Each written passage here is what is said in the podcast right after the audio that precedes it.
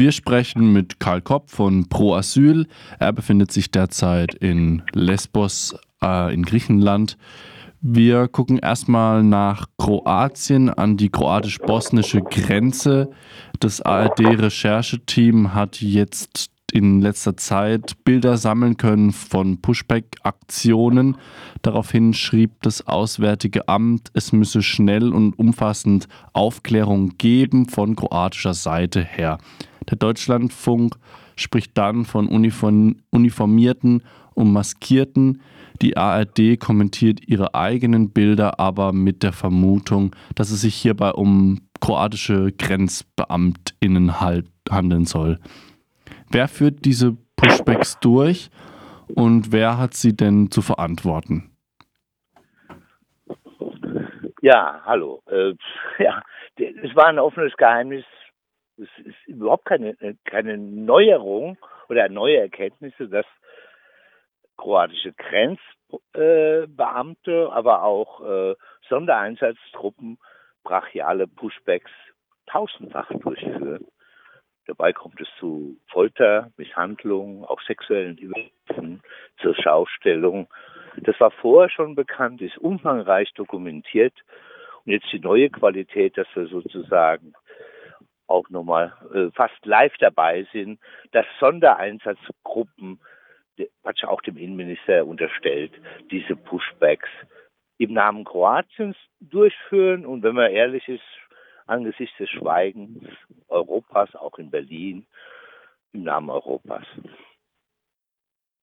Hm, was wäre denn ein erster wichtiger Schritt, um dem Ganzen zu begegnen, abseits jetzt zivil, äh, zivilem Engagement, sondern auch von Regierungsseiten und von den Verantwortungstragenden in der EU und jetzt auch aus unserer Perspektive aus Deutschland? Ja, äh, es darf keine, kein äh, wohlmeinendes Schweigen mehr geben, kein, äh, keine Zustimmung, sondern es braucht eine Sanktionierung. Äh, wenn man Recht, Rechtsstaatlichkeit, Menschlichkeit und Völkerrecht wiederherstellen will, muss man Kroatien verurteilen, sanktionieren. Das sind Vertragsverletzungsverfahren. Das heißt aber auch, dass man kein Geld mehr gibt für das Grenzregime. Das wurde mit deutschen und europäischen Mitteln wurde ja auch Kroatien aufgerüstet. Und ganz nebenbei, das ist jetzt nur ein Nebenaspekt, aber selbstverständlich äh, gibt es auch keinen Schengen Award. Also das, äh, die volle Schengen-Freizügigkeit äh, gebührt in dem Kontext auch nicht der kroatischen Regierung, die volle Schengen-Mitgliedschaft. Aber man braucht eine klare Verurteilung. Und äh, das, was eigentlich jetzt bekannt wurde, ist schon lange umfangreich dokumentiert. Und wenn Europa wollte, auch wenn die Bundesregierung wollte, dann wäre mit einer klaren Verurteilung mehr Druck auf Brüssel auszuüben, auf die Kommission, dass sie ihr Schweigen, was ja de facto stattgefunden hat, oder das lange Wegsehen, dass es ein Ende hat und dass es zu Sanktionen kommt. Der Punkt ist aber, das Kernproblem, egal über welchen Staat wir reden, in der Europäischen Union, die Pushbacks machen. Sie sagen, wir verteidigen die europäische Außengrenze. Wir machen euren Job. Und egal, wie viel Unrecht sie haben und wie sie lügen bezogen auf die Pushbacks und die Menschenrechtsverletzungen allgemeiner Art, da haben sie einen Punkt. Sie haben das Gefühl, sie tun das eigentlich für Europa im Namen der Europäischen Union. Und die Europäische Union und ihre Mitgliedstaaten haben viel dazu beigetragen, dass sie genau das Gefühl haben, dass sie zuschlagen können straffrei zuschlagen können. Dann gucken wir nochmal auf einen weiteren Akteur in diesem ja doch sehr lange schon schwelenden und auch schon gut dokumentierten, wie du bereits gesagt hast, Konflikt. Wir gucken in die von Arte damals betitelt die letzte Diktatur Europas nach Belarus. Vielleicht ein bisschen weniger dramatisch an die belarussisch-litauische Grenze, wo Menschen oftmals einfach festhängen und äh, zwischen den Grenz- oder im Grenzgebiet von ja tatsächlich Regierungskräften ähm, stark bewaffnet, stark ausgerüstet, auch zurückgetrieben werden. Jetzt müsste man ja da schon auch durch das Lippenbekenntnis von Bundesregierung ganz klar sagen können, okay, wir wissen, dass in dem Land, in das die Pushbacks passieren, Menschenrechtsverletzungen an der Tagesordnung sind und gerade für Minderheiten. Warum glaubst du, dass trotz dessen weiterhin Menschen freiwillig oder ja, mutwillig schweigend ähm, diese Pushbacks akzeptieren? Hm. Es gibt eine Enthemmung insgesamt. Der Begriff trifft es vielleicht schon gar nicht mehr, weil man kaum noch eine Sprache dazu hat, was an den europäischen Grenz Außengrenzen passiert.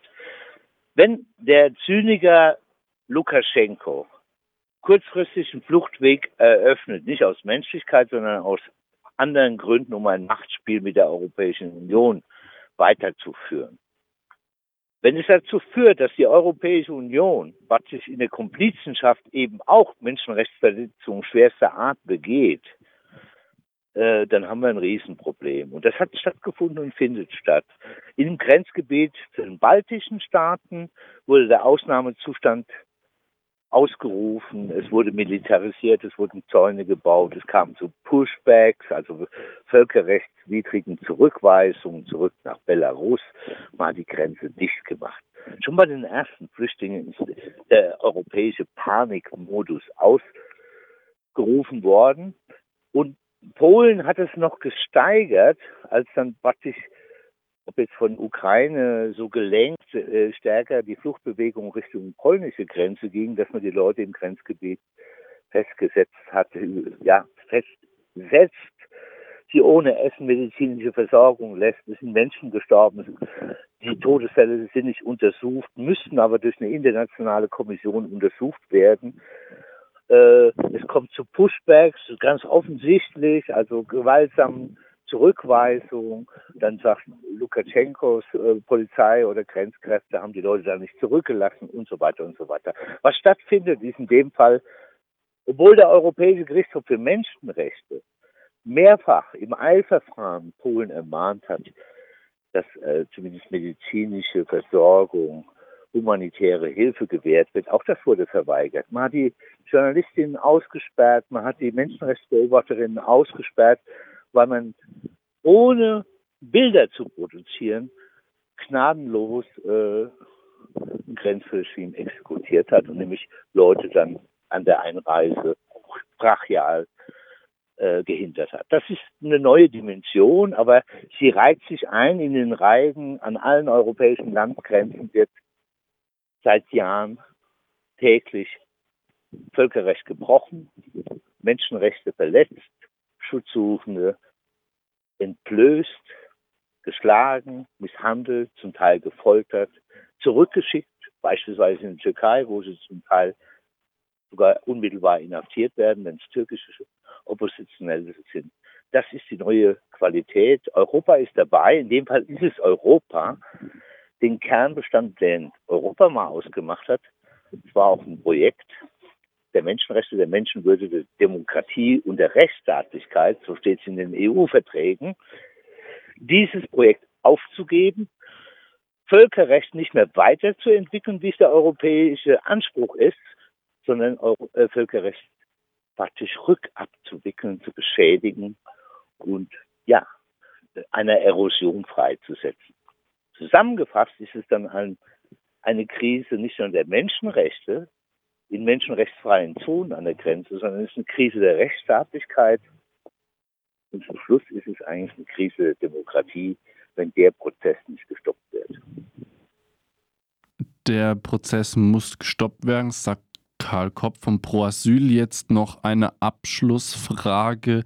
Gibt es einen ersten Schritt in eine richtige Richtung? Und wenn ja, wo muss der gemacht werden? Also wer hat sozusagen die Möglichkeit, Druck in der richtigen Richtung wo zu machen, wenn es das deiner Meinung nach gibt? Wir haben verschiedene Hebel. Die Europäische Kommission müsste anfangen, ihren Job zu machen. Nicht wie Frau von der Leyen letztes Jahr bei illegalen Straftaten der äh, griechischen Grenzschützer zuzujubeln und sagen, ihr seid das Schild Europas, damals im Erbros, als man mit Gewalt gegen Schutzsuchenden vorging. Das war praktisch der Sündenfall also die Kommission den Weg frei gemacht hat für ähnliche äh, äh, Menschenrechtsverletzungen. Die Kommission müsste ihren Job machen, das heißt Strafver äh, Vertragsverletzungsverfahren einleiten, Gelder zu sperren, nicht nur fürs Grenzregime, sondern die Staaten empfindlich äh, zu sanktionieren. Und dann gibt es eben noch den Menschenrechtsgerichtshof. Äh, da stehen vielleicht Verurteilungen noch an. Das dauert länger, aber dass diese äh, Entscheidungen des äh, Gerichtshofs und auch die Urteile selbstverständlich in der Demokratie auch beachtet werden müssen. Und das wäre so der Ansatz. Und da gehört natürlich auch äh, starke Partner dazu, dass Deutschland, die jetzige Regierung, noch Regierung, die künftige Regierung sich vehement für die Wiederherstellung von Menschenrechten und Rechtsstaatlichkeit einsetzt. Weil macht es niemand, dann ist sozusagen, wachen wir in einem anderen Europa auf, in dem wir alle vielleicht nicht mehr leben wollen, weil nämlich die Grundlagen einer freien Gesellschaft zur Disposition stehen. Da gilt es jetzt zusammen mit der Zivilgesellschaft neue Kräfte zu bündeln, sicher auch im Europaparlament, Rechtsstaatsverfahren konsequent gegen Polen und Ungarn beispielsweise weiter zu betreiben, die eingeläutet sind.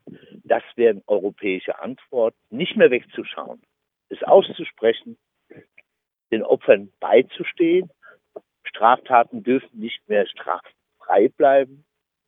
Wenn ich noch einen Wunsch hätte, bräuchte man wirklich einen ernsthaften, robusten internationalen Mechanismus, der eine Grenze Menschenrechtsverletzungen nicht nur dokumentiert und die Straftäter zur Verantwortung zieht, sondern auch Menschenrechtsverletzungen verhindern könnte. Das wäre eine völlig neue Institution, völlig unabhängig mit, äh, mit starker Durchgriffsgewalt. Äh, Nur so ließen sich diese rechtsfreien Räume an den Außengrenzen beenden. So Karl Kopp von Pro Asyl.